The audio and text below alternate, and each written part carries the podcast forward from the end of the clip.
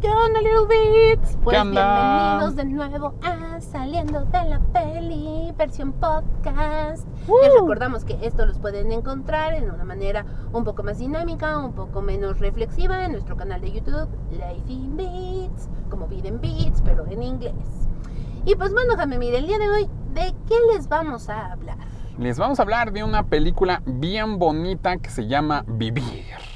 o para los que hablamos el English, In Living, que está nominada al Oscar. Necesitamos su opinión experta de críticos de la academia de si merece o no su Oscar. Así que vayan a verla. Pero antes de que la vayan a ver, ¿de qué trata Vivir o In Living? Se trata de un señor, pues ya grande, que trabaja de burócrata en el gobierno londinense o inglés. El ayuntamiento. Y pues está cool porque pues es el típico que recibe las solicitudes de hacer parques, de hacer cosas del gobierno, ¿no? Y pues él es el típico que recibe las solicitudes y dice, bueno, sí, no podemos hacer nada con eso, se puede quedar aquí en el congelador y no le va a hacer daño a nadie que se quede aquí, entonces sí, listo, bye.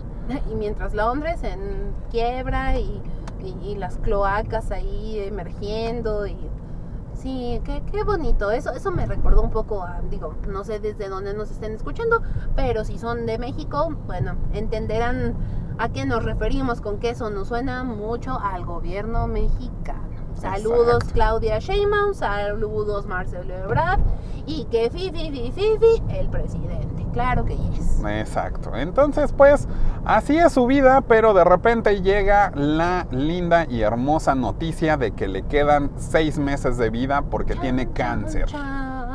Y pues estamos en los 50, como sabrán, pues no había todavía un tratamiento efectivo para el cáncer, o al menos no había los cuidados paliativos o tanatológicos que tenemos hoy en día. Así que pues su esperanza de vida literalmente eran esos seis meses, si no es que menos, dependiendo sus cuidados, alimentación y estilo de vida. Exacto. Entonces, pues, ¿qué es lo primero que haces cuando te enteras que te vas a morir? Eso, Voy al quédenselo banco, saco pensado. todos mis ahorros y me voy y me largo a Disney o a Japón. Eso haría yo. Si es que me alcanzara, ¿verdad? Exacto. Entonces, pues este señor, después de haber trabajado toda su vida, ya haber perdido su esposa, tener ahí a su hijo con su nuera viviendo en su Haciendo casa. el cuchi cuchi que él lo podía escuchar. Entonces, pues tú qué haces? O sea, lo primero que hizo este señor fue decir, bye, vámonos de aquí. Y se fue a la playa. Sí, yo también haría eso. O sea, Y- antes de irse a la playa tenía una idea un poco más fuerte en cuanto a decir bye, pero a este mundo. Entonces eso no. Sí, quería Sí. tomarse muchas pastillitas, lo cual no, no creo que sea lo mejor. no. Pero gracias a eso encuentra a un hombrecillo que le dice, pues mira, tienes de dos. O te vuelves loco y te echas a la fiesta, a la parranda loca, o cambias tu vida y haces algo de ella. Y pues el señor decidió hacer las dos cosas. Él dijo, ¿para qué decidir? ¿Para qué me peleo? Puedo tener lo mejor de dos mundos. Y pues, la verdad no le fue tan mal al señor. Yo lo vi muy contento, lo vi muy feliz en la fiesta. Eh, después, pues creo que fue demasiada fiesta para su persona. Entonces dijo, ok, creo que ya es hora de pasar al paso 2, al plan B, a lo que sigue, que es buscarle un significado a mi trascendencia en este mundo. Ya dejé un hijo, ya seguramente plantó un árbol. No estoy segura que haya escrito un libro, ya ven que dicen que eso hay que hacer antes de morir, pero pues ya había dejado algo en el mundo, pero eso no era suficiente para este señor porque él quería dejar un legado. Y pues obviamente como dejas un legado, pues con tu trabajo, ¿no? Obviamente. Nosotros que somos Batman, que somos Godines en la mañana y, y Life in Beats en la noche, pues lo mismo haría yo, dejando un legado, ayudando a la gente con mi trabajo. Entonces, pues eso hizo él. Les estamos dejando entretenimiento de calidad hasta el momento en todas nuestras redes sociales y canal de YouTube y ahora también aquí en Spotify. Exacto, entonces pues este señorón dijo, ok, aquí tenemos un problema, son unas doñitas que quieren hacer un jardín como para niños, jueguitos, columpios, vamos a ayudarles. Y pues en eso se dedicó todo lo que le quedaba de vida. Dejó también sus inicios para ser Sugar Daddy porque de repente ahí en su área había una mujer joven que tenía como muchas ganas de vivir y Tenía era ganas feliz. de comerse el mundo y bueno, no es sorpresa si ya vieron el tráiler. Evidentemente la van a identificar por una serie en Netflix llamada Sex Education. Eh, sí, estamos hablando de la adorable Amy, sí, la dientona ojotes de conejito a medio morir, que la verdad hace un papel decente, decente para, para lo que se esperaba. ¿Pudo haber sido más significativo? Sí, definitivamente sí. ¿Hicimos nosotros el guion? Pues no. Entonces no podemos quejarnos mucho. Pero, eh, pues sí, la verdad es que tenemos la aparición de esta figura femenina, joven y con hartos deseos de ser alguien o hacer algo de su vida, lo cual pues le ayuda bastante a nuestro protagonista a poder tener ese impulso como de último esfuerzo en la vida para poder lograr su objetivo. Entonces, bien por el personaje, me gustó, me gustó, me agradó cómo resolvieron su personaje. Exacto, y también fue interesante ver cómo es que no siempre el ser sugar daddy es con placeres carnales, sino que también supongo que ha de haber sugar daddies ahí que lo único que quieren es tener a alguien joven y que tenga ganas de vivir la vida a su lado y listo. Si alguien Entonces- conoce a algún viejito de ese estilo, ya saben, pueden dejarnos su contacto, su teléfono y pues si tienen aún el monto que tienen en su cuenta bancaria, nos lo pueden mandar a cualquiera de nuestras redes sociales. Estamos dispuestos a ser esa figura joven que él, ella, ella necesita para poder terminar su vida plácidamente en este planeta. Exacto, entonces sí, e- es- ese también fue un toque muy bonito de esta película, me gustó, me, me hizo como darle ese significado más natural, normal, humana a esos sugar daddies. Exacto. Son, son gente que quiere compañía, principalmente. O sea, ya lo que, lo que quieran. No vamos a hacer este podcast respecto a Sugar Daddy. Si quieren, les hacemos un episodio especial, hasta con invitados si quieren. Pero, pues la verdad es que fue bonito, fue ver esa complicidad como de una generación con otra que tiene que aportarle una a otra. Entonces, eso estuvo cool. Lo dejaron en una línea de mucho respeto. Entonces, me agradó, me agradó esa, esa relación. Que pues, siendo sinceros, fue lo que brilló en la película. O sea, no, no, no fue más allá, no fue desde un significado profundo de lo que es la muerte. Y no, o sea, no. O sea, fue más bien como un espejo de qué sucede con la muerte en los últimos meses cuando eres una persona que ya cumplió su objetivo pero Exacto. tienes que encontrar algo más.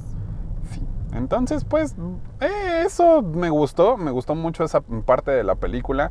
Algo que también debo de celebrar muchísimo es el señor actorazo que toma el rol principal, porque wow, o sea, sabía que este señor es muy bueno, no tengo ni idea de cómo se llama. Lo ubicarán seguramente. Tenemos que estar mejor informados al momento de hacer podcast, sí, probablemente. Pero pues, si quieren algo técnico, miren, hay muchos por ahí que les van a decir que con base a la fecha de nacimiento y los astros que se encontraban en cuanto la madre del director pujó para que trajera al mundo, eso se los van a decir. Aquí nosotros les decimos, ya saben, la neta del planeta, qué nos pareció, por qué nos pareció y si tienen que verla o no. Exacto. Entonces, pues sí, la verdad es que es bellísima esta película. Ese actorazo es otra genialidad. Y además, es una película muy bonita, les digo. Te hace como querer vivir la vida.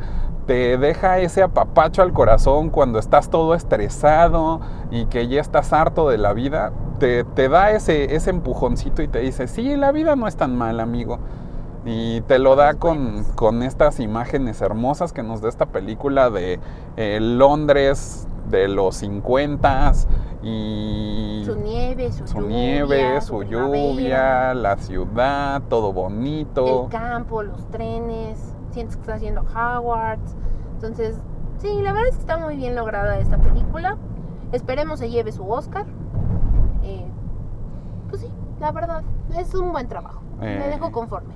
Sí, la verdad. Y la otra cosa que también me, me llamó mucho la atención es que juega mucho con la profundidad de campo de la cámara. Porque siempre tenemos de repente el enfoque al personaje principal y luego va cambiando poco a poco hacia el otro personaje. Y como que siempre te, te, va enseñando planos muy bonitos. Por ejemplo, ahí tienes a nuestro personaje principal con la señorita esta, sentados en un jardín y se ven las plantitas. Entonces les digo, son imágenes bonitas que se te quedan en la mente. Y eso está muy padre, eso me gustó. Y además va de la manita con una música súper tranquila, súper bonita, perfecta como para irte a dormir, entonces no vayas a ver esta película si tienes sueño. Porque te vas a dormir en la sala. entonces sí, la verdad es que por todo eso que acabo de mencionar Jamemir, vale la pena, pero antes de ir cerrando este podcast, es importante que les mencionemos el por qué tienen que verlo desde su proceso. Recuerden que aquí recomendamos ir a terapia porque somos gente sana. Entonces, ¿por qué recomendarías ir a ver esta película desde un ámbito psicológico, Jamil? Porque te enseña las cosas bonitas de la muerte. No toda la muerte es fea. Recordemos que la muerte es algo que tiene que pasar. Y una frase que dijo muy bonita esta película es que la muerte la podemos comparar como con un niño que está jugando y su mamá lo llama. Y entonces, pues obviamente al niño le molesta tenerse que ir, pero pues lo tiene que hacer. Y pues te puedes ir feliz o te puedes ir enojado y triste, tú decides. Exactamente. Entonces, por esa, digamos, como esa relación que se tiene con la vida, la muerte, qué sucede, qué sucede cuando te mueres. Creemos que es una película que todo aquel que esté pasando por un proceso de duelo, no necesariamente porque el familiar ya no esté, sino porque pues pueden tener algún familiar en algún estado complicado o puede ser que haya fallecido ya su familiar hace un par de años. Acuérdense, acabamos de tener una pandemia, muchos perdimos familiares en ello. La verdad es que es una película que te ayuda a trabajar con ese sentimiento, te ayuda a resignificar qué es la muerte, qué es el más allá de. Entonces, si tú pasaste por una de esas situaciones, primero que nada, lo sentimos muchísimo. Y segundo, te recomendamos ver esta película para que puedas ya sea iniciar o ir concluyendo tu proceso de duelo mediante la magia de la tanatología. Exacto. Entonces, pues vayan a ver esta película con esa idea que van a disfrutar algo bonito y que también les puede ayudar a ese proceso. Obviamente, por lo mismo, seguramente van a llorar. Esta película está hecha para llorar. Entonces, pues sí. servilletas de la cafetería, cualquiera de las dos. Pero. Jackson. Jackson son son. Pero sí, definitivamente vayan a verla. Nos cuentan, ya saben, en cualquiera de las redes sociales, arroba like-invits. Pueden encontrar a este muchachón como Jamemir-invits. Me pueden encontrar a mí como Goodman-invits. Por ahí estamos echando el chisme, por ahí estamos dando más recomendaciones. Si necesita alguien platicar de algo que esta película les haya movido en sus adentros, bienvenido sea en cualquiera de nuestros inbox. Sí. Entonces, pues esto fue nuestra opinión y se nos iba la calificación. Le vamos a poner un 4.5 y un 9 de calificación a esta película. Es bellísima, vayan a ver. ¿Cuándo sale, señorita Goldman? 23 de febrero en todos los cines. Bueno, esperemos que estén todos los cines. Chequen su cartelera. Ya saben que de repente dicen todos los cines y a la mera hora estén dos que tres. Pero vayan a verla. Vayan, vayan, vayan. Vivir. Hoy living. Y pues, listo. Adiós. Nos vemos. Tu, tu, tu,